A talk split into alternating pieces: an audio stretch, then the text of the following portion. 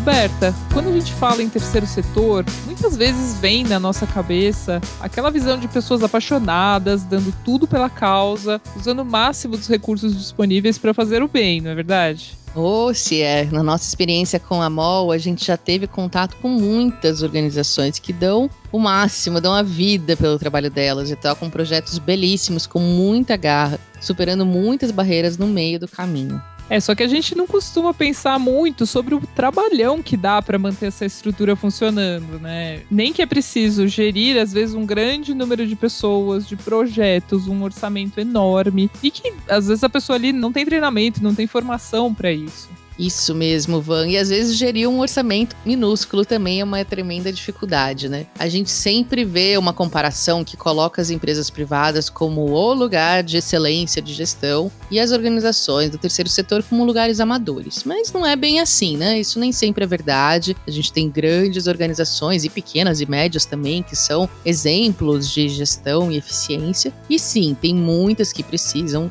de ajuda, mas porque falta especialmente formação, como você falou, ou recursos para fortalecer as organizações institucionalmente, né? Os doadores querem muito que o dinheiro chegue lá na ponta, seja colocado em projetos e esquece que para funcionar a organização precisa também pagar aluguel, pagar luz, pagar um captador de recursos, ter uma boa contabilidade, ter um advogado. Essa parte menos bonita e emocionante, digamos assim, do terceiro setor acaba às vezes ficando sem recurso, o que leva a de fato as organizações serem mais amadoras, entre aspas, nesses trabalhos. Mas, enfim, a gente não precisa colocar uma coisa de um lado e outra de outra. Na verdade, o ideal é que a gente consiga trocar e as empresas consigam entender como a gente vai chegar lá na ponta e as organizações possam aprender também a gerir, comprar, gastar com mais eficiência com as empresas. É esse diálogo entre privado e terceiro setor que pode ser muito proveitoso que a gente vai ver hoje no Aqui, aqui se faz, aqui se doa.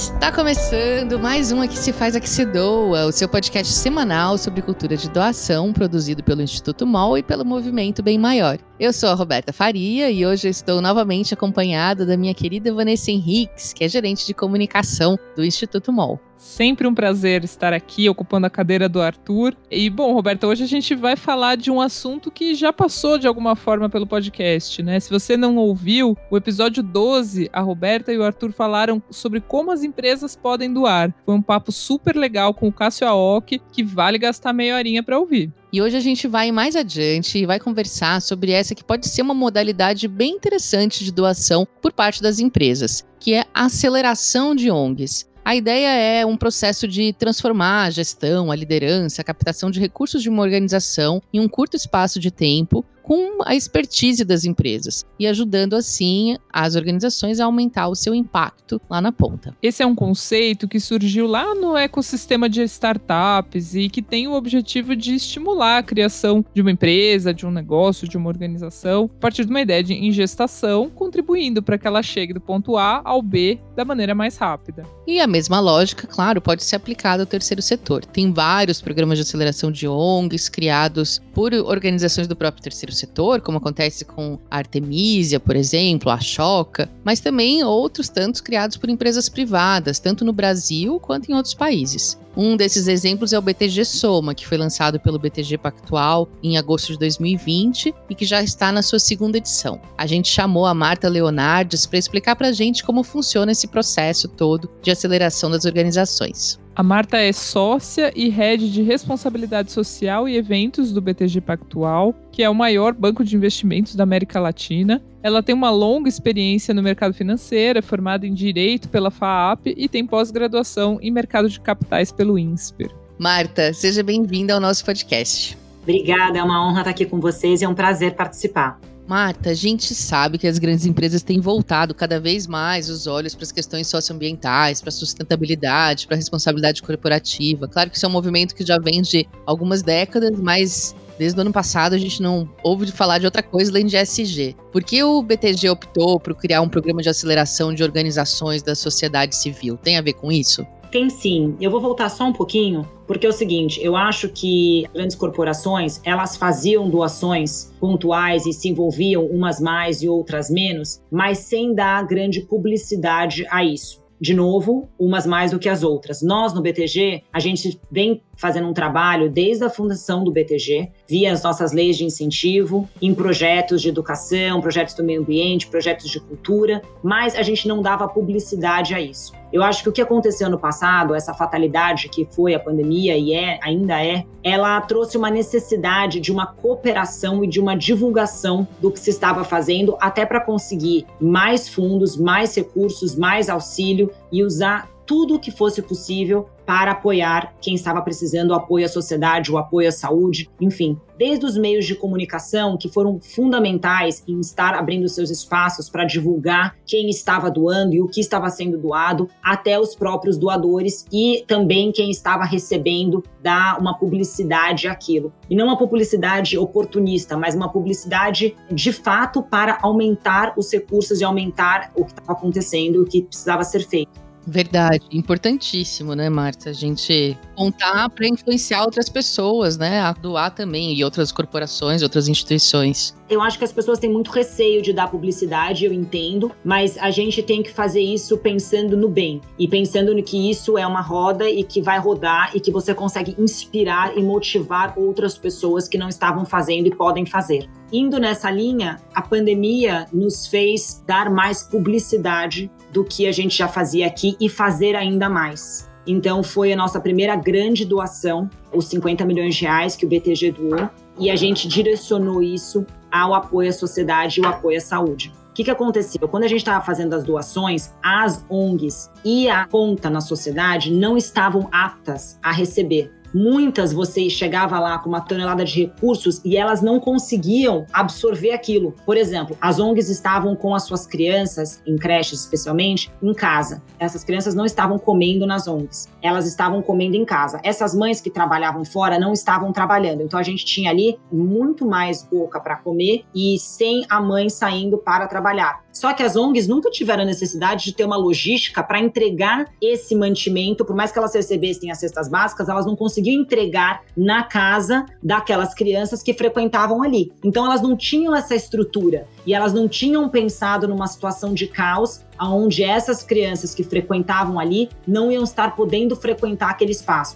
Outra coisa, também quando a gente dava o recurso financeiro, a gente viu que elas não sabiam comprar, elas não tinham o melhor poder de compra. Então a gente preferia comprar aqui e entregar na ponta. Então foi uma série de aprendizados no que aquela ONG tinha capacidade de receber. E isso a gente foi percebendo que elas não tinham, às vezes, liderança, às vezes elas não tinham gestão, às vezes elas não tinham uma parte financeira bem estruturada para receber aquele recurso. Então a gente foi percebendo uma série de carências nas ONGs nesse processo que a gente fez de doação. E ali a gente teve a ideia de falar, passando esse momento emergencial, a gente pode usar o que a gente tem de melhor, que são as nossas pessoas, para estar tá mentorando e apoiando essas ONGs no que elas têm de carência, para elas poderem expandir, crescer e estarem prontas para situações como essas e até abraçar novas frentes e mais gente e usar o seu espaço físico para capacitar mais gente. Então essa foi a nossa ideia e da onde surgiu. É uma parceria muito interessante porque ao mesmo tempo a gente viu muito acontecer isso de empresas quererem ajudar, mas não terem a capilaridade, a capacidade de chegar nas pessoas lá na ponta mesmo que só as organizações, muitas vezes pequenas, comunitárias, como você falou,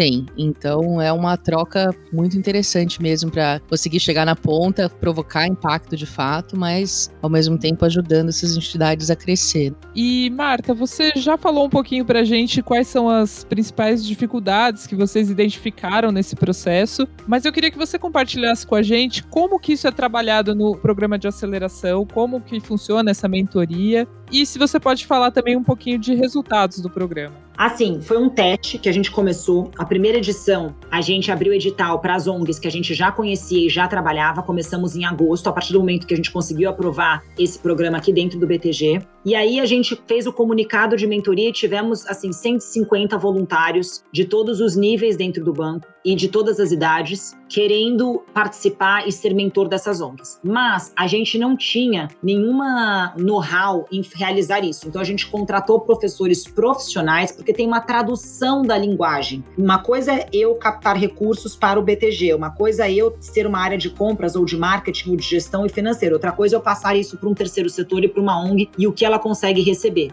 Então a gente contratou em parceria com a CID. Ela é uma ONG que faz capacitação de ONGs. Em parceria com elas, com professores que já são treinados para falar com o terceiro setor, a gente começou esse processo em conjunto e a gente desenvolveu que seriam 80 horas para capacitar as ONGs e mais workshops e em pontos cruciais que elas tinham. E quais foram esses pontos? Captação de recursos é uma deficiência de todas as ONGs. Elas não sabem como captar de forma perene. Então, elas têm que ter alguma coisa que seja sustentável, que pague as contas e que ela não dependa somente de captação. Compras, obviamente, como elas não têm um poder grande de compras, elas têm uma deficiência em compras. Marketing, como que ela se divulga? Muitas ONGs não tinham um filme institucional, não tinham material de marketing, porque não tinham pensado nisso ou não tinham quem fizesse. Gestão. Como que a liderança faz a gestão da sua equipe, dos seus voluntários e como que isso é passado para a ponta para as famílias. E o financeiro, que é o básico, que obviamente ela tem essa deficiência. Agora, mais importante, por que, que elas têm essa deficiência? Porque as ONGs, no geral, elas têm dificuldades de reter bons talentos. Eu já trabalhei numa ONG durante dois anos e meio, que foi quanto eu consegui me doar. Mas depois eu vim para o mercado financeiro, por conta do lado financeiro. Então, eles têm dificuldade de reter por muito tempo grandes talentos. Então, isso é um desafio muito grande deles. E a outra, porque a equipe deles é muito pequena para diversas demandas que eles têm. Então, os voluntários passam pela ONG, mas eles não ficam, não permanecem. Eles dependem de pessoas contratadas para estarem lá, e essas pessoas elas conseguem ficar durante um certo período. Essas são as maiores carências que a gente identificou nas ONGs. Mas o que foi incrível que a gente conseguiu fazer? Primeiro, toda a equipe de gestão da ONG participou do processo. Desde um vídeo institucional, os nossos mentores desenvolveram para uma das ONGs. A gente conseguiu energia solar de graça, a gente conseguiu uma doação para elas não, não ter que pagar mais conta a parte jurídica, estruturar toda a parte de contratos, de receber doações de uma outra ONG. Então a gente teve ajuda dos nossos mentores práticas, que eles se juntaram em times e conseguiram fazer essas ajudas práticas nessas ONGs fora as aulas que essas ONGs tiveram com os professores capacitados nesses temas de deficiência delas.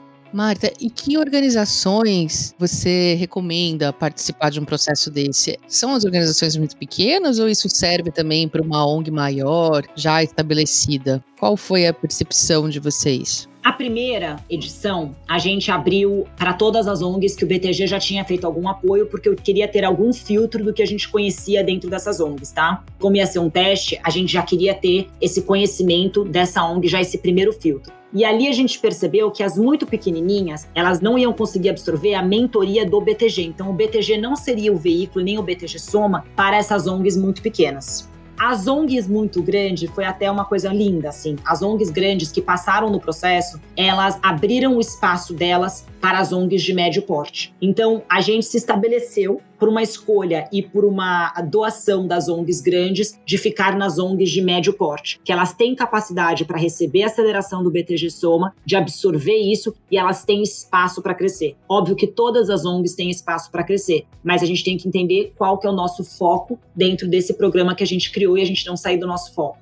Marta, você falou que vocês focaram em ONGs médias, mas eu acho que todo mundo pode, de alguma forma, se beneficiar desse conteúdo, né? Saber um pouco mais sobre gestão. Que dicas que você dá para quem não vai participar de um processo de aceleração, ou não consegue, ou não quer esperar? O que, que pode fazer para melhorar essa gestão e administração no terceiro setor? Assim, dois pontos para mim que eu percebi que fariam muita diferença. Primeiro, buscar e envolver um grupo de voluntariado permanente. Uma coisa que já me pegou muito tempo atrás, quando eu fui fazer um trabalho voluntário numa casa de mulheres violentadas, e elas me perguntaram: "Você vai vir aqui sempre?"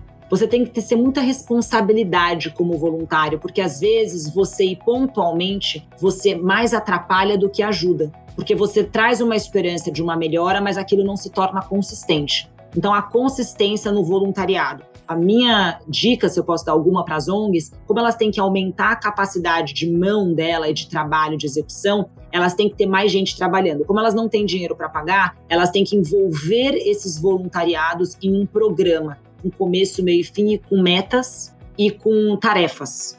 E a segunda coisa que eu acho, que obviamente afeta a primeira também, é ampliar a sua rede de relacionamento. Se a ONG ela não conseguiu passar nesse programa, pesquise outros programas, pesquise redes de relacionamento de grupos. Tem diversos grupos que apoiam o terceiro setor. Não dá para você ficar escondidinho, só vivendo sua própria bolha, porque você senão parece um ratinho resolvendo seu próprio problema. Você tem que sair fora, dar a cara e buscar ampliar o seu relacionamento, porque isso volta para você através de voluntariado, através de mentorias, através de participação indicação para participar de programas. Então, se conectar com outras ONGs maiores e tal, pegar dicas e tentar colocá-las em prática. E o que mais vem por aí? Tem mais programas de aceleração? O primeiro programa vai acabar em abril, mas a gente já abriu edital agora para o Brasil todo. Só que a gente focou nos pilares de atuação do BTG, que é educação, meio ambiente e empreendedorismo. E você vê o que eu estou dando de conselho para as ONGs, eu faço aqui também. Eu chamei um comitê social externo ao BTG, que são pessoas do terceiro setor, para participar da primeira etapa, que elas acompanharam essas ONGs, deram várias ideias de como a gente poderia envolvê-las, deram workshops e vão participar da formatura desse primeiro grupo, que eram seis ONGs. Nenhuma ONG desistiu, nenhum mentor desistiu e nenhum membro do comitê social. Então, isso foi um bom teste para a gente. Essa segunda edição que lançou, a gente conseguiu ampliar para 10 ONGs que a gente vai conseguir absorver e dar a mentoria e dar as aulas. E a gente agora vai abrir para clientes do BTG, então a gente já se sente seguro e maduro para abrir para clientes também serem mentores. Então a gente está tentando envolver todo o nosso redor e todo o nosso ecossistema. Então a gente vai ter mentores BTG, funcionários, sócios BTG e clientes BTG sendo mentores e os professores da CID qualificados para isso. Então a gente já teve mais de 150 ONGs de todo o Brasil e a gente vai selecionar 30. Dessas 30, a gente vai selecionar 10 para fazer a mentoria junto com o comitê social. E a gente buscou um especialista de educação, um empreendedor nato no terceiro setor, uma especialista no meio ambiente. Buscamos uma outra pessoa que é do BTG por acaso, é um sócio do BTG, mas que muito envolvido no terceiro setor, e a gente escolheu também, selecionou uma pessoa que ela é dedicada ao terceiro setor, executiva do terceiro setor. Assim a gente consegue ter todas as opiniões e todos os olhares na tomada de decisão e nessa responsabilidade que é selecionar essas ONGs que vão participar do programa. Muito legal, Marta, muito legal. Que massa envolver todos os stakeholders, assim, é muito difícil um projeto social conseguir abraçar toda a comunidade em torno da empresa, em torno da marca ou da causa. Sabe que foi muito legal? Eu mandei um e-mail para o Comitê Brasil do banco, que tem 30 membros, e perguntei quem gostaria de dar o workshop que eu gostaria de envolver nessa fase final, que é a fase da primeira turma, quem gostaria de dar o workshop sobre temas de expertise, que daí seria liderança, gestão, e a gente teve um terço do comitê engajado em dar essas aulas que vão ser dadas agora, esses workshops, nesse semestre. Então a gente ficou muito feliz com o resultado da nossa primeira edição. Que legal ver esse movimento, né? Muito obrigada, Marta, por ter dividido isso com a gente. Foi muito bom ouvir você. Obrigada a vocês, obrigada pela oportunidade. E a Marta volta no final do episódio, não sai daí. Logo mais tem rodada relâmpago.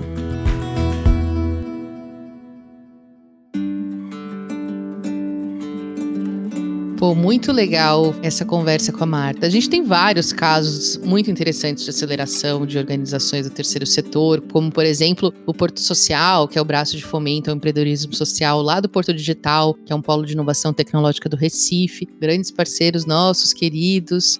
Temos também a Fomenta, também super parceira da gente, criada em 2015, que já há alguns anos faz um programa de aceleração próprio muito interessante que muda a vida das organizações. E é em 2018, com o Voa, da Ambev que a gente começa a ver as empresas privadas aderindo à aceleração de organizações da sociedade civil. O programa de transformação social da cervejaria conta com a participação dos funcionários da empresa, trabalhando como voluntários junto às ONGs, doando seu tempo, seu conhecimento para que elas se desenvolvam. O VOA ficou uma referência no setor, ele já está na sua quarta edição e desde então 333 entidades passaram pelo programa. 6 milhões de pessoas foram impactadas por ele, direto ou indiretamente, e 48 mil horas de voluntariado super qualificado foram realizadas pelos colaboradores da Ambev no projeto. O Abraço Cultural São Paulo é uma dessas ONGs que foram aceleradas pelo VOA. A Débora Oliveira, que é coordenadora pedagógica e membro da diretoria da organização, contou um pouquinho para a gente como foi participar do programa.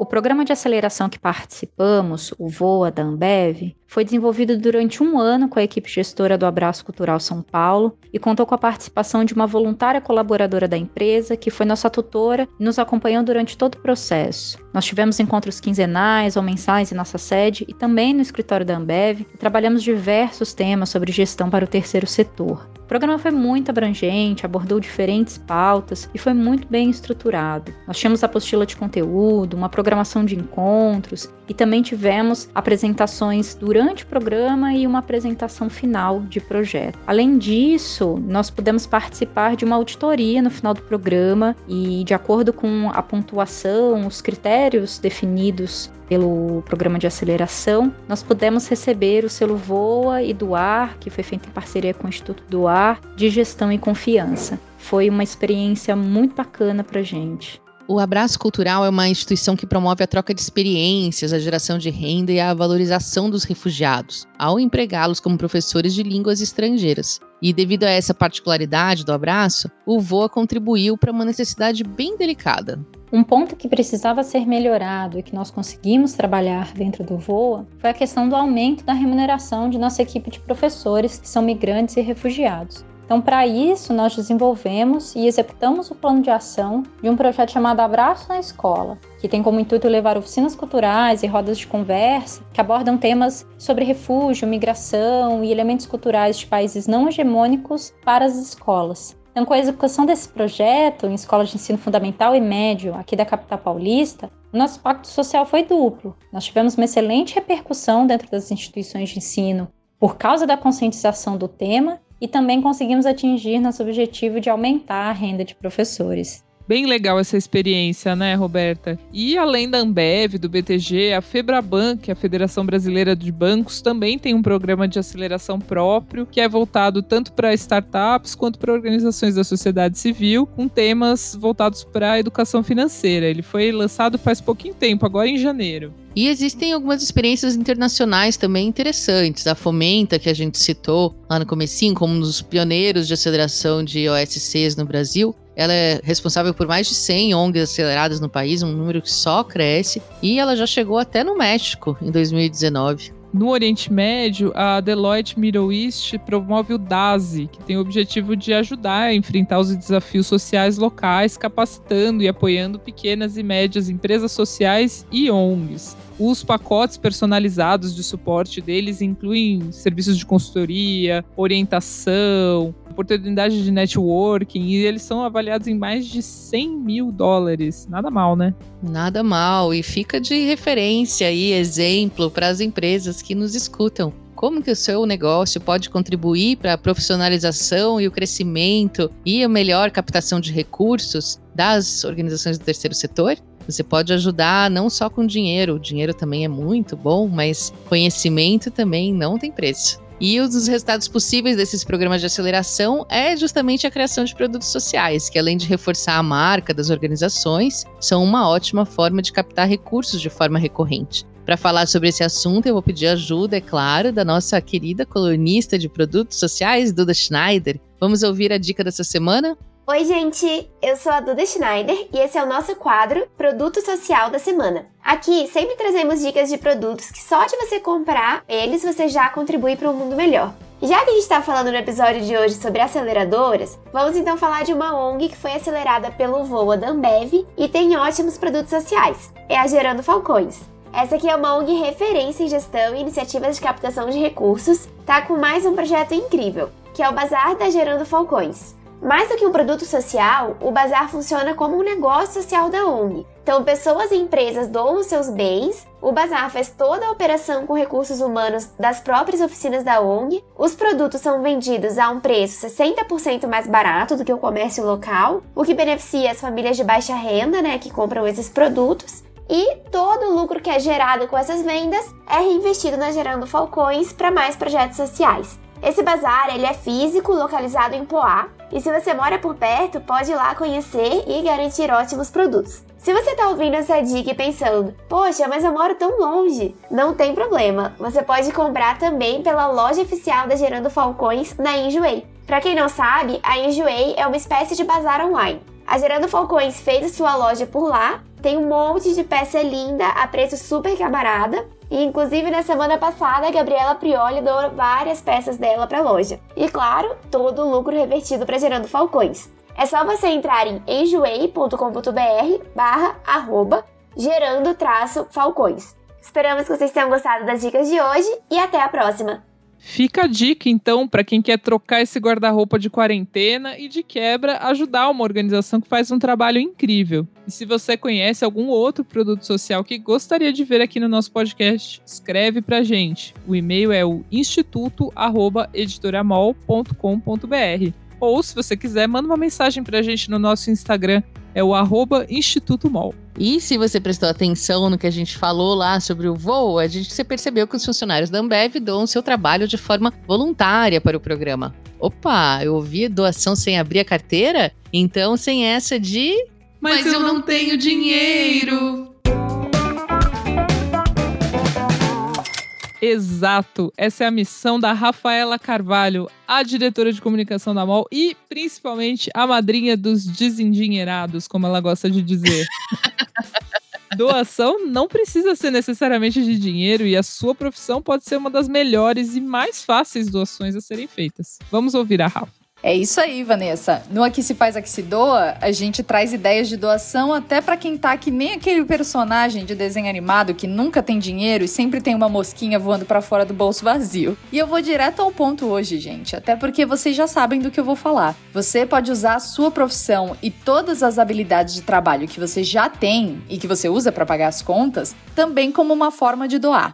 Eu vou até dar um exemplo. Eu sou jornalista e alguns anos atrás uma ONG me procurou pedindo ajuda porque queria muito contar a própria história em um livreto, meio que uma revistinha mesmo com algumas reportagens.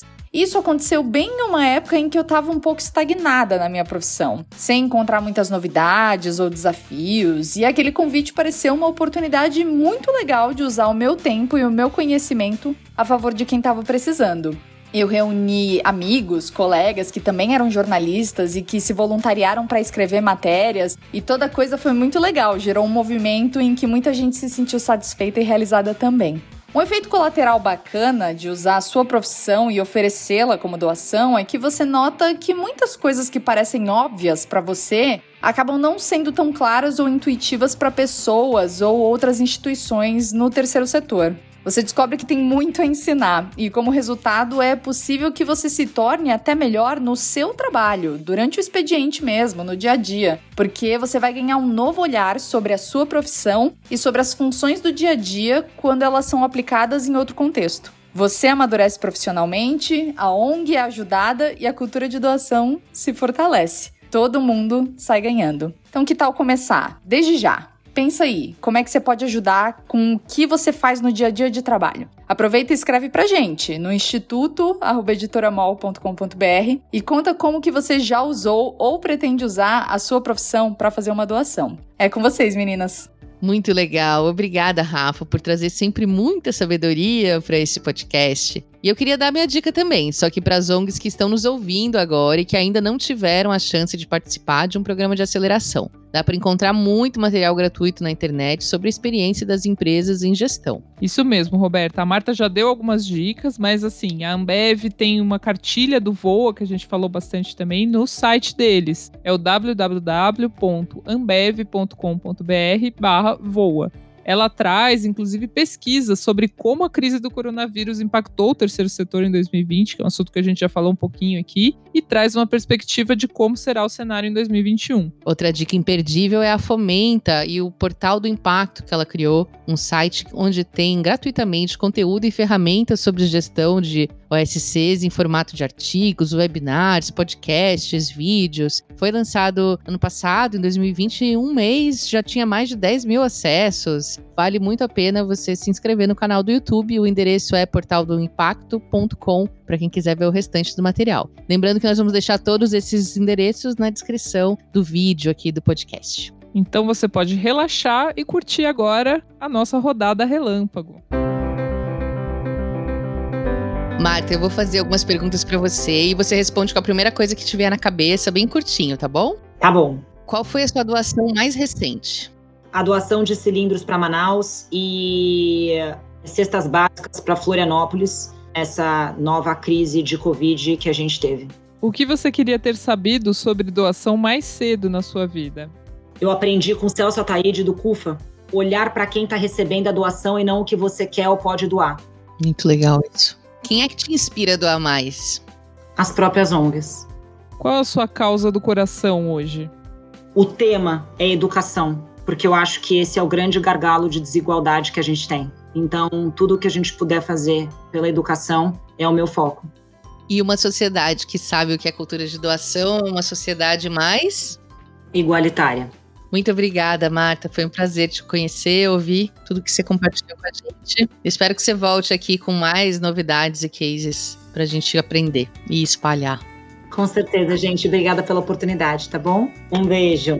E a gente vai ficando por aqui. E terça-feira tem mais episódio do podcast. Oh, até lá, gente. Lembrando que esse podcast é uma co-realização do Instituto MOL e do Movimento Bem Maior. A produção é da Graziela Laveso e no Instituto MOL colaboraram a Débora Rodrigues, Maria Eduarda Schneider, a Duda, Rafaela Carvalho, a Rafa e eu, Vanessa Henriques. A edição de som é do Bicho de Goiaba Podcasts. Até a próxima. Até!